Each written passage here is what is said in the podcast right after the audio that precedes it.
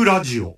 続いてのコーナーは放送日の今日7月16日に行われた千葉ロッテマリーンズ検定のコーナーです。おなんか急にですね、あの、出てきた話なんですが、私もこのプレスリリースを見てですね、ピンとひらめきまして、ひらめいた。7月16日で祝日。ほでね、あの、このパリグラジオも祝日にたまに放送する番組たまに放送する。はいはいはい。第2回をそろそろ放送するには、この時期がいいのかなと思って、ちょっとあの、千葉ロッテマリーンズの広報の方に連絡をしました。回答速報させてくださいって言ったら、あ、どうぞどうぞ。う。あら。おお。どうぞどうぞ。どうぞどうぞということで、えーやることになってしまってですねオッ。ケーオッケさあ、この千葉ロッテマリーンズ検定とはどういうのか。えーマリーンズが本当に好きだから、マリーンズをもっと愛したい。ほマリーンズファンすべてに送る千葉ロッテマリーンズ初の検定試験です。千葉に移転して20年以上が経過し、その間マリーンズは多くのファンの皆様に支えられながら、数々の苦難を乗り越え変革を繰り返し、栄光を手に入れてきました。ー。苦なんだよ。苦難いやでも。栄光もあったもんね、それね。千葉ロッテマリーンズ検定では検定という形で、えーマリーンズの歴史を振り返ってもらいまた新たな千葉ロッテマリーンズの魅力を発見していただければと思いますということでですね、う。初代監督は誰とかな、そういう問題が出るのか本な。好きだから、う んそうそうそういうみんなで。まあ、えー実はですねこの千葉ロッテマリーンズ検定放送するということで、まあ、我々ねあのロッテファンいますからどうせ放送するんだったら受けないと、うん。そうだね。現場主義ですから、現場主義。ということでですね、無理やり間宮さんを引っ張って、で、こういう試験ってね、もう何十年ぶり。本当に。ちょっとマークシートの塗り方とか覚えてるかな共通一時とかの時代に。いや、協定とかと一緒ですよ俺、付属高校ですから。マークそうよりマークシートには慣れてらっしゃる。付属高校はすごいよ。もう鉛筆コロコロってやって全部当たっちゃうからね。全部当たっちゃう。ねえ、マークシートなんて、私だってもうしばらく赤ペンでピッて引けば読み取れるようなマークシートばっかり書いてましたからね。ね。ああ、そんなのあんの？ええ、それ JRA のよ。びっくりしたよ。そんなのあんのかと思ったよ。ピッてやるの。昔だって HP の鉛筆とか B 以上とか。そうそうそう。シャーペンはダメですよ。あったあったあったシャーペンダメありましたねはみ出ちゃいけないありとかさ。ましたね。そういうのが。でまあそういうのはもう我々も久しぶりにこうマークシートを塗るわけですけれども。やるぜ。えー紙、紙で、紙で来るわけ？その問題っていうのは。ど、どうやって答えるの？これはですね、あの、実際に、あのー試験会場というのがありまして、あ、受けに。受けに行くんですよ受けに行くの？じゃあ監督がいるのかな試験監督。言いますよ。カンニングとかしたら怒られちゃうもんそうですよ。どっかのあの、国立大学みたいな。ヤフー知恵袋みたいに。そうですよ。そんなことできないんですよ。ダメですよ。そうだな、ヤフー知恵袋とかね。試験時間が50分。マークシート70問。4者択一方式。あ、結構あるね。ある4択か。出題範囲が本拠地を千葉に移転して以後のマリン、えー、千葉ロッテマリーンズに不利だな関する球団オリオンズ時代の。オリオンズファン、N の気八とか言ってるだけでも。榎本喜八。球団誌、選手成績、記録、QVC マリンフィールド等マリーンズに関連するあらゆるものから、大丈夫だ。だこれ結局現場主義の人とか強いかもね。いや、本当にもう、マリン、あの、QVC マリンに行き続けてる人とか、そういう人はもう本当にあの、配ってるやつとかね。ああいうのをちゃんともらってる人とかだよ。ということでですね、ちょっとあの、ホームページに載ってた練習問題。練習問題あ、そうそうそうこれね。ちょっとご紹介しますので、えー、小塚さんも川田さんもちょっとお考えみてください。はいはい。えー、1問。QVC マリンフィールドの広さは？広さはい。4択なんですけれども、えー、何畳とかじゃない。東京ドーム何個分でしょ何個分でしょうか意味ないで。それ1個分だよ、大体。えーとですね、両翼が99.0か99.5か。センターが122か122.5かというその4択ですね。書いてあるもん。そうなんですよ。テレビとか見てたり、球場行ってたりすると絶対載ってますからね。あと、ライト側にほら、マリーンズのファンのなんか建物があって、そこにあの、外野のフェンスのあの、レプリカみたいなのがあるんですよね。あるねあるあるあるあそこでこう、ジャンピングキャッチの練習なんかして、あそこに数字書いてあったんだ。書いてあるんですよ。あれ、何番だ、99まではわかんないけど、コンマゼロがついたからこうだよね。点5、点5なかったと思うんだけどあなったと思うな正解は、んようよく99.5、5センター122.0。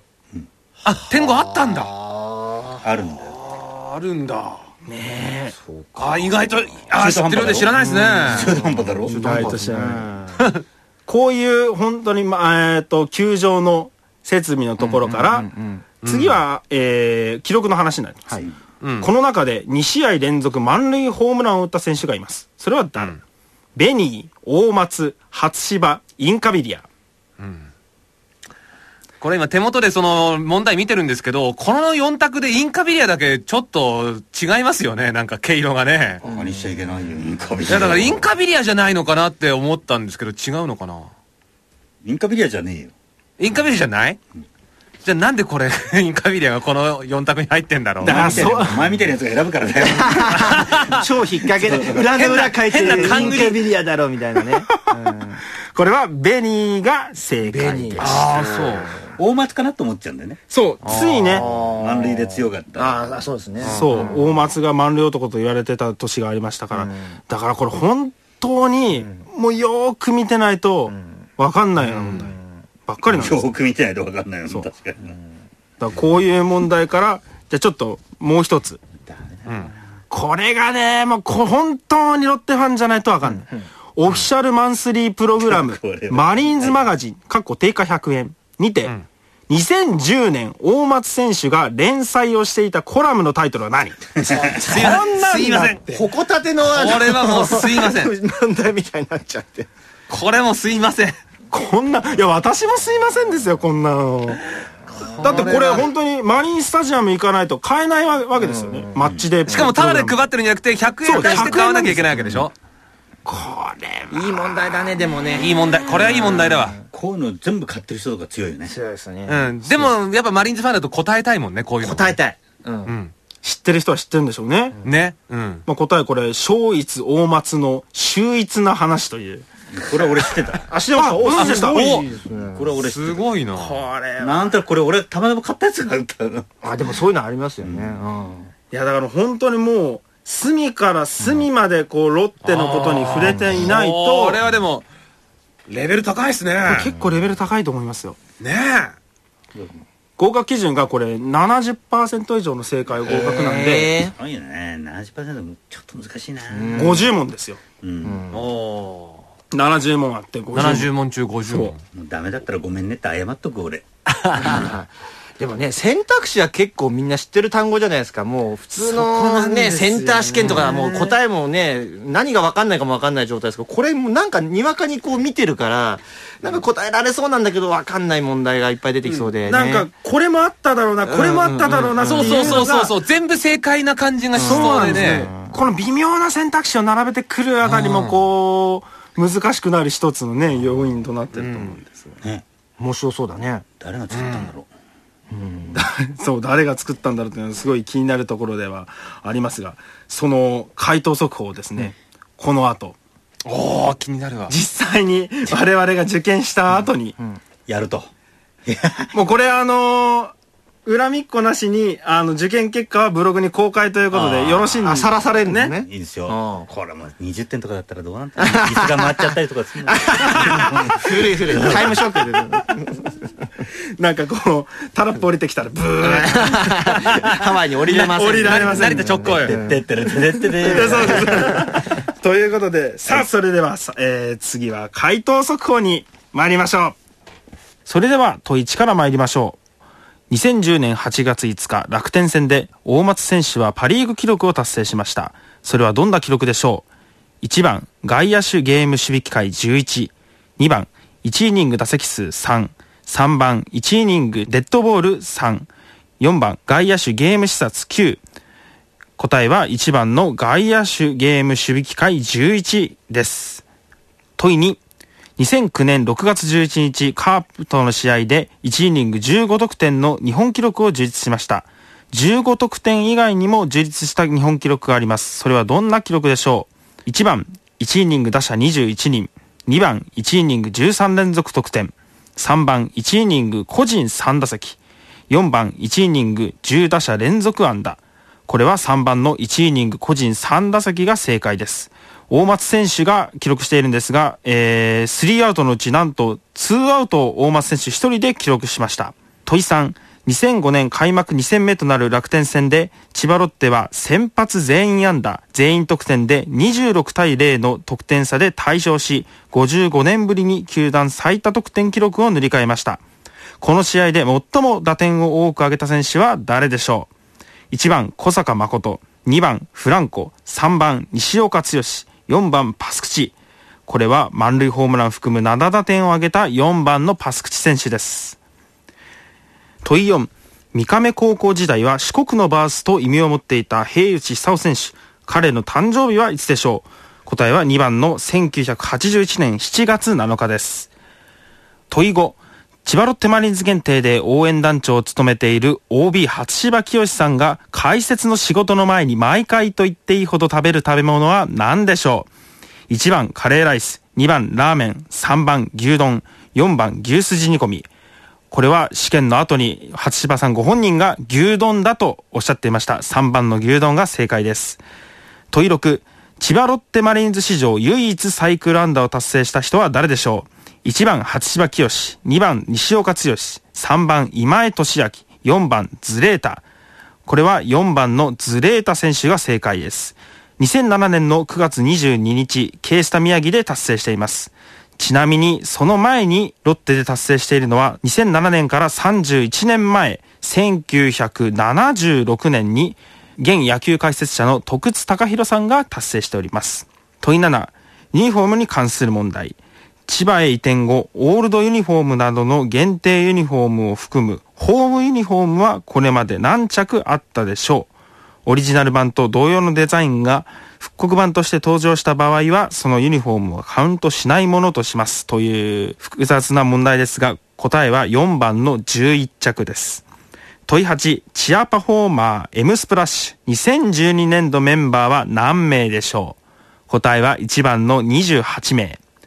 問い9、福浦和也選手は打率3割を何年連続で記録したでしょうこれは2001年から2006年までの6年間。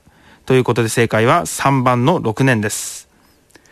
問い10、2年連続再開の状況で迎えた1999年のシーズン。千葉ロッテは7月7日、東京ドームの日本ハム戦に勝利し首位に立ちます。プロ野球新記録となる17連敗を喫した前年の7月7日と同じ日の首位浮上だったため、ファンの間では思い出深い試合となっています。さて、この時の勝ち投手と4番打者の組み合わせで正しいものはどれでしょうか ?1 番、黒木智弘、ボーリック。2番、小宮山悟、初芝清。3番、矢田康彦、ブレイディ。4番、園川和美、福浦和也。これは2番の勝ち投手、小宮山悟、4番打者、初芝清が正解です。問い11、1992年に退団したマイク・ディアス選手。彼が現役時代ある大会に出場し、2年連続優勝しています。それは何でしょう ?1 番、全米ハンバーガー早食い大会。2番、全米腕相撲大会。3番、わんこそば早食い選手権。4番、全米指相撲大会。これは2番の全米腕相撲大会が正解です。問い12、今季交流戦首位打者に輝くなど大活躍している角中克也選手。プロ初ホームランは2008年4月16日、千葉マリンスタジアムでの楽天戦ドミンゴ選手から放ったものですが、この本塁打にはある記録が伴っていました。その記録は何でしょう ?1 番、石川県出身者通算100号。2番、四国アイランドリーグ出身者 NPB 初ホームラン。3番、千葉マリンスタジアム通算1000号。4番、プロ入り初打席初球ホームラン。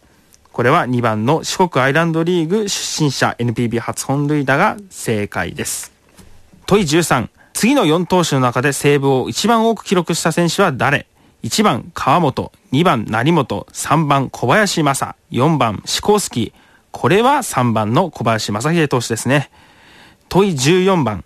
2010年日本シリーズで新人ながら大活躍を見せた清田育弘選手。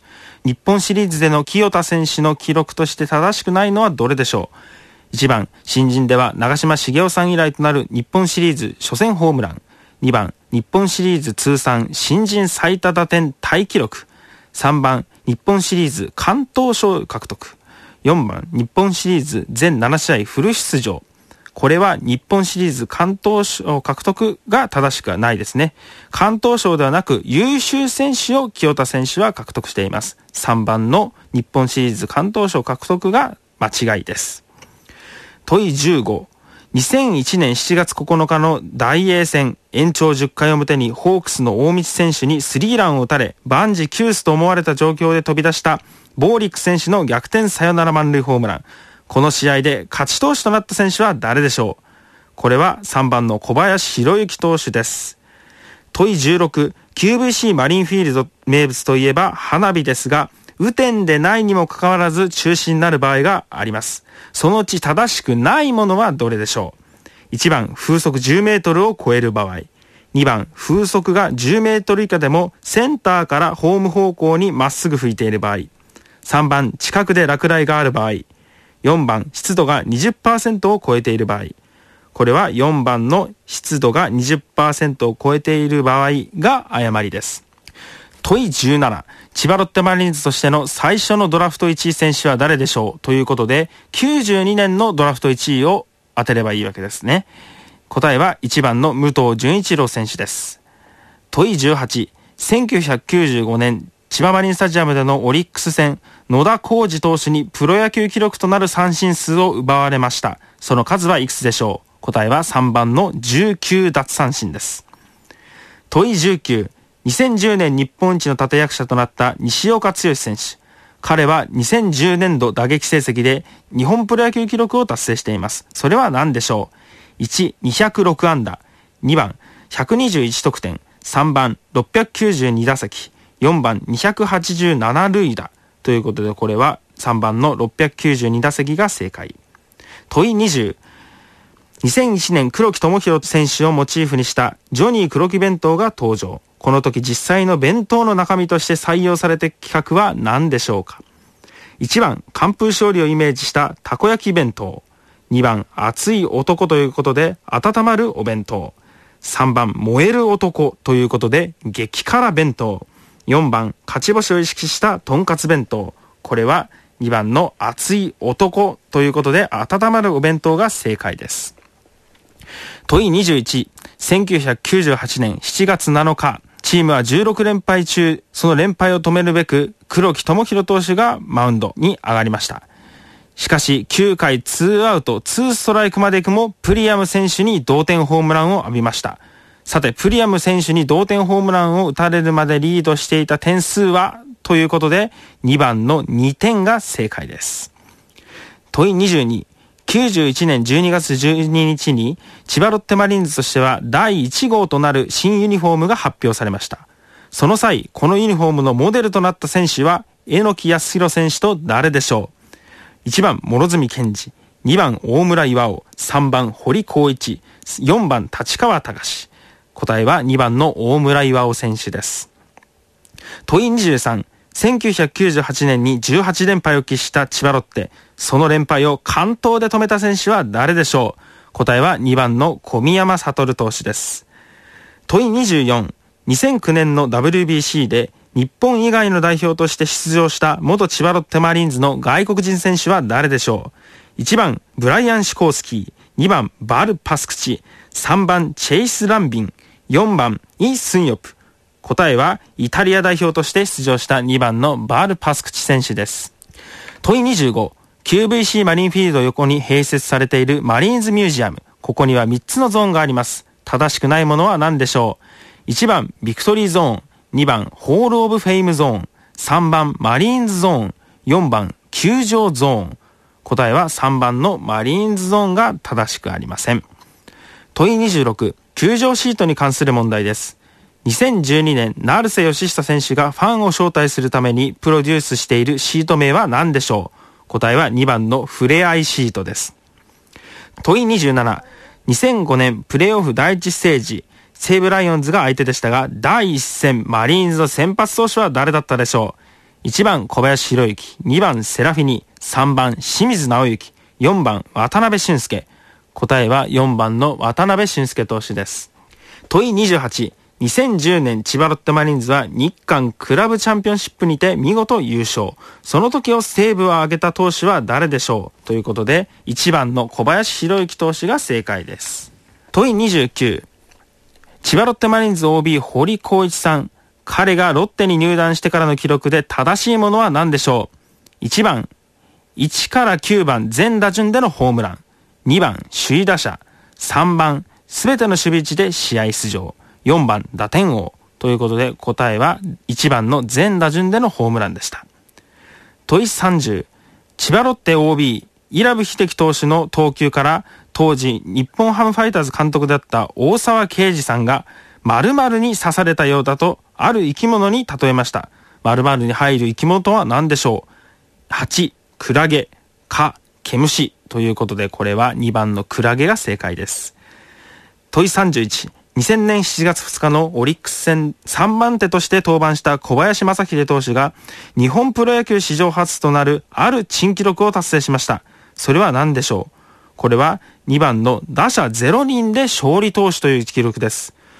これは小林投手ワイルドピッチの間に一塁ランナーの一郎選手が三塁を狙おうとしたんですがタッチアウトになりました。これでスリーアウト。その直後にロッテが逆転し、そのまま小林投手が勝ち投手となりました。問い32、93年7月25日の大英戦で南淵時隆選手が当時ある日本記録を達成しました。当時のある首都圏版スポーツ紙では一面にも取り上げられました。その記録とは何でしょう？答えは2番の14打席連続出塁。問い33、マリンズ限定応援団長の初芝清さんは、ルーキー時代の松坂大輔投手からホームランを放っています。その本数は何本でしょう？答えは1番の3本が正解です。ちなみに、松坂大輔投手からは通算4本を打ってるそうですが、そのうち3本がルーキー時代に放ったものでした。問い34、2007年、成瀬義久投手は16勝1敗という成績を上げましたが、この1敗はどのチームに敗れたものでしょう ?1、ソフトバンク。2、オリックス。3、ベイスターズ。4、タイガース。ということで答えは3番の横浜ベイスターズ戦、吉村選手に逆転のツーランを打たれてしまいました。問い35、マスコットキャラクターのマー君が好きな言葉は何でしょう ?1、逃げちゃダメだ。2、親父にぶたれたことないのに。3、笑えばいいと思うよ。4、チャンスの時こそ平常心だ。という半分エヴァンゲリオンが入っているような問題ですが、これは答えは1番の逃げちゃダメだ、だそうです。問い36、2010年日本一となった千葉ロッテマリーンズ。12月28日にヤフードームで行われた12球団ジュニアトーナメントでも見事日本一となりました。その時の監督は誰？答えは3番の平井光親さんです。問い37。オリックスブルーウェーブのイチロー選手にシーズン200本安打を打たれた園川克美投手。7月5日には、あるホームランバッターにプロ初ホームランを打たれたそうですが、その選手とは誰でしょう ?1 番、日本ハムの小笠原選手。2番、大英の松中選手。3番、近鉄の中村則弘選手。4番、大英の国母選手。ということで、答えは4番の大英国母選手。問い38。千葉に移転した1992年、集客を目的とした PR キャッチフレーズとして使われた文言はどれでしょう ?1 番、ピンク旋風。2番、テレビじゃ見れないマリンスタジアム。3番、今度の野球は海のそば。4番、海風。たまに強いけど気持ちいい。これは3番の今度の野球は海のそばが正解です。問い39。2005年日本一になったことを記念して、QVC マリンフィールド外周に設置された六冠達成記念モニュメント。そこには何人の選手の手形が置かれているでしょう答えは4番の35人です。問い40。福浦和也選手が2001年5月13日に達成し、サブロー選手が2010年6月4日に達成した記録はどれでしょう ?1 番、9打数連続安打。2番、ゲーム4フォアボール。3番、ゲーム5打数5安打。4番、全打順本塁打。ということで答えは2番のゲーム4フォアボールが正解です。問い41。次に挙げる選手は皆同学年の選手ですが、その中で誕生日が最も早い選手は誰でしょう ?1 番、内達也。2番、成瀬義久。3番、木村優太。4番、荻野隆。これ答えは3番の木村投手だそうです。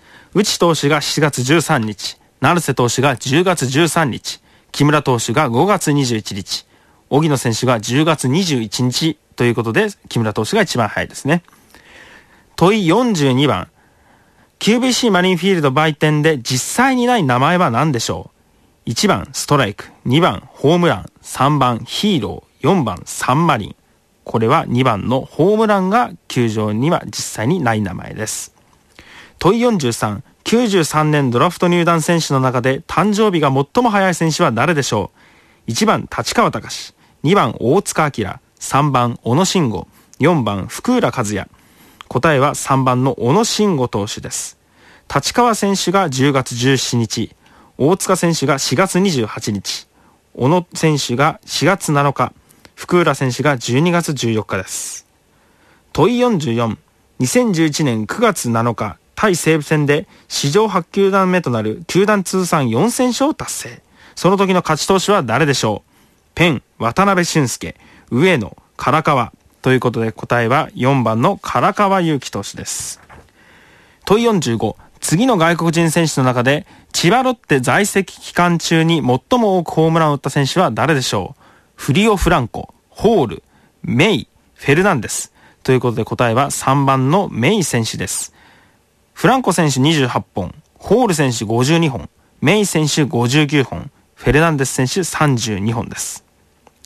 問い46、2000年10月16日のオリックス戦、この時点で10球団が公式戦全日程を終了していたため、このゲームが20世紀最後の日本プロ野球公式戦となりました。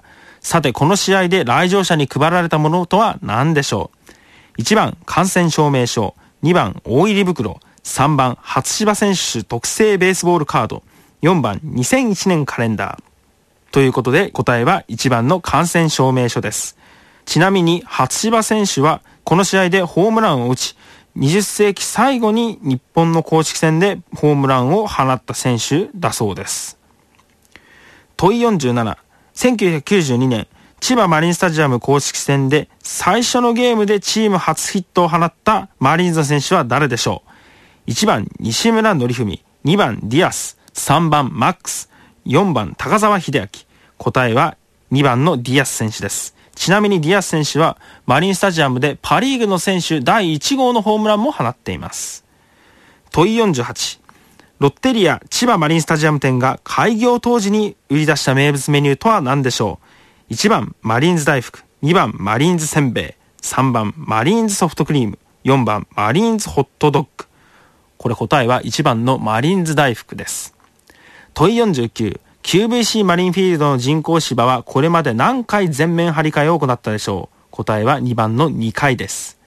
問い50。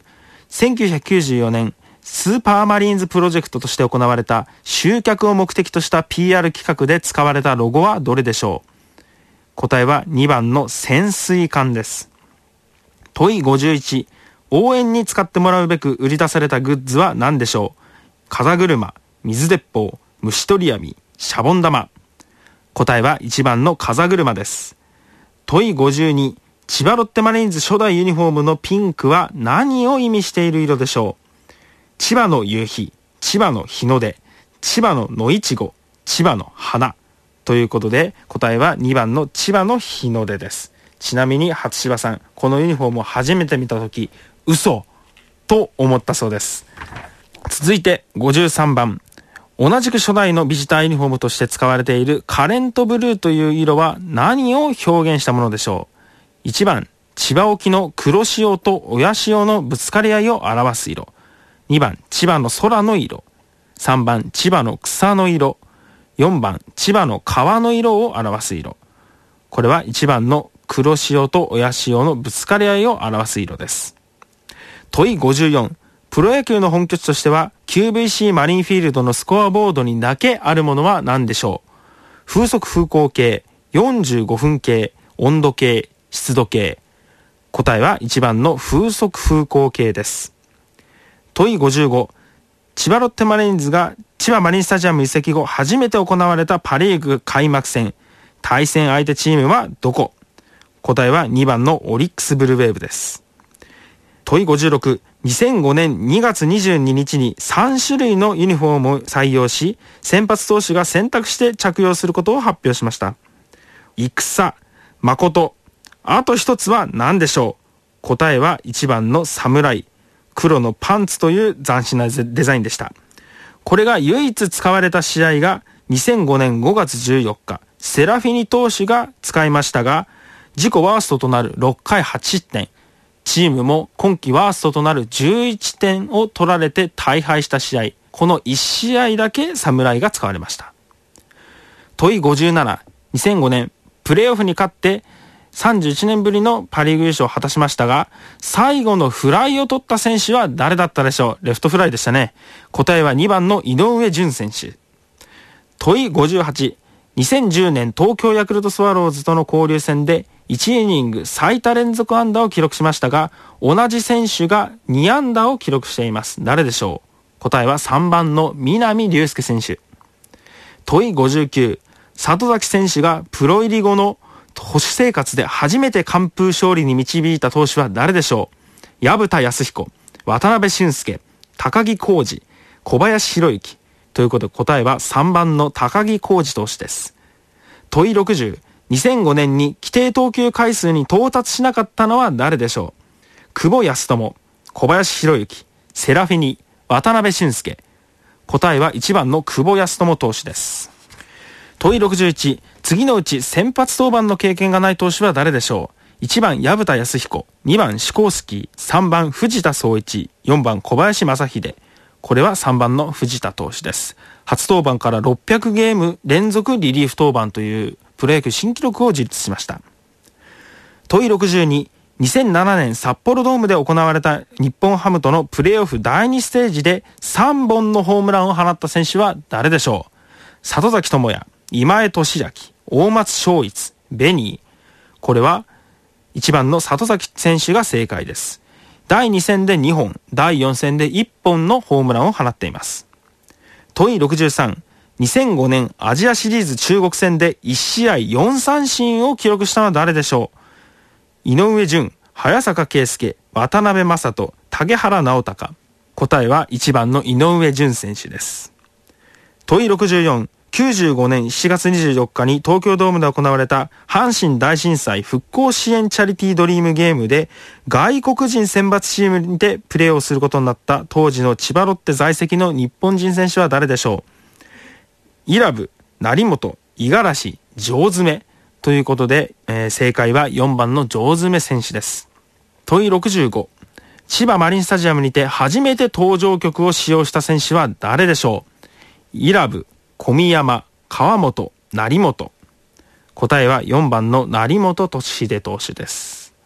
問い66。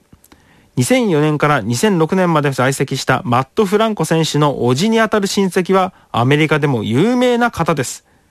誰でしょう？メル・ギブソン、カート・ラッセル、ホイットニー・ヒューストン、マイケル・ムーアと、性別から異なる人が含まれているという問題ですが、答えは2番のカート・ラッセルさんです。問い67。2010年に千葉ロッテマリーンズ携帯サイトにて連載されていた西村監督を題材とした広報コラムのタイトルはどれでしょう？答えは3番の七転び八起きです。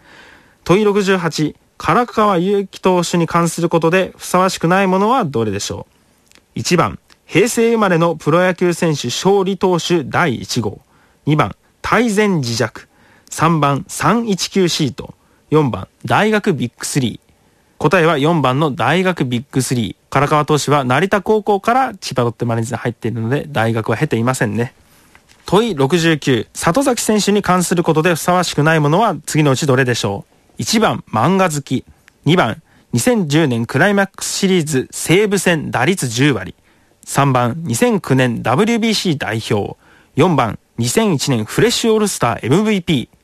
答えは3番の2009年 WBC 代表が違います。さて、最後の問題です。問い70。2002年4月14日、オリックス戦で千葉ロッテマリーンズは開幕からの連敗を11でストップさせました。さて、連敗を止めた先発投手は誰だったでしょう ?1 番、渡辺俊介。2番、清水直之。3番、小林博之。4番、加藤康介。答えは2番の清水直之投手でした。ここまで怒涛の70問ダッシュで、千葉ロッテマリーンズ検定の問題、そして回答速報をお送りしてまいりました。えー50分の試験が終わりまして答え合わせを、えーしているところなんですが、まあ、皆さんどうもお疲れ様ですいやー終わりましたね。お疲れ様でした。どうでしょうか感触の方は？いやこれは難しいですよ。本当に。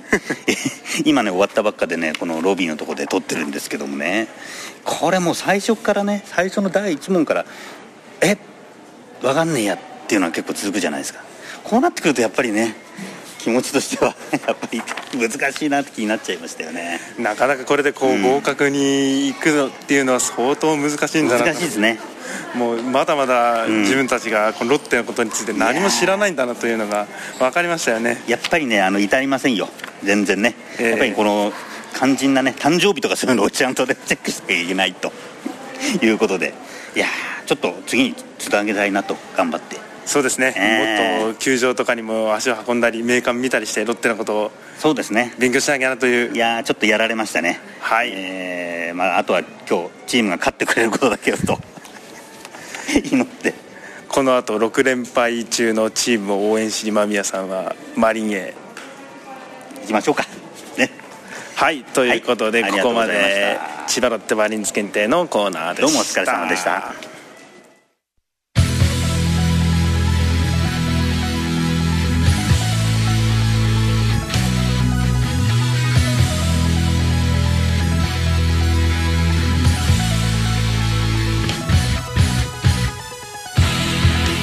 お送りしてまいりましたパ・リーグラジオ。第2弾いかがだったでしょうか、えー、川端さん間宮さんどうも。今日はありがとうございました。小塚さんもどうもありがとうございました。どうも。はい。さあもう来週にはオールスター、えーゲームを控えいよいよもう後半戦ということで、これからですよ。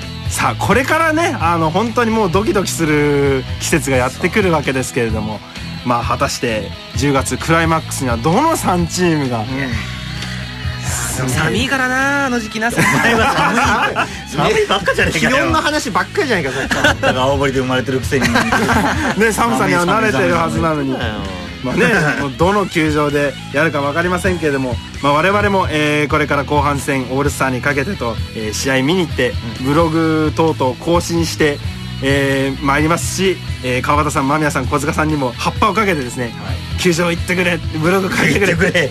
お願いしますのでぜひあのー 皆さんにオッケー。そんな感じ行くぜ。行くぜ。もう何もうスギちゃんとローラしかいないのここ もうエンディングにしてこのバラバラ具合というところで。はいそれでは、えーまたこう日本シリーズもしくは、えー大展望特集とかね。そうですね。シリーズ大展望シリーズ大展望特集とか、プレーオフ大特集とかも。うああやろうやろう。ね、2012年振り返りとかいつ放送するか分かりませんが、えーそれではまた次回皆さんお会いしましょう。さようなら。さようなら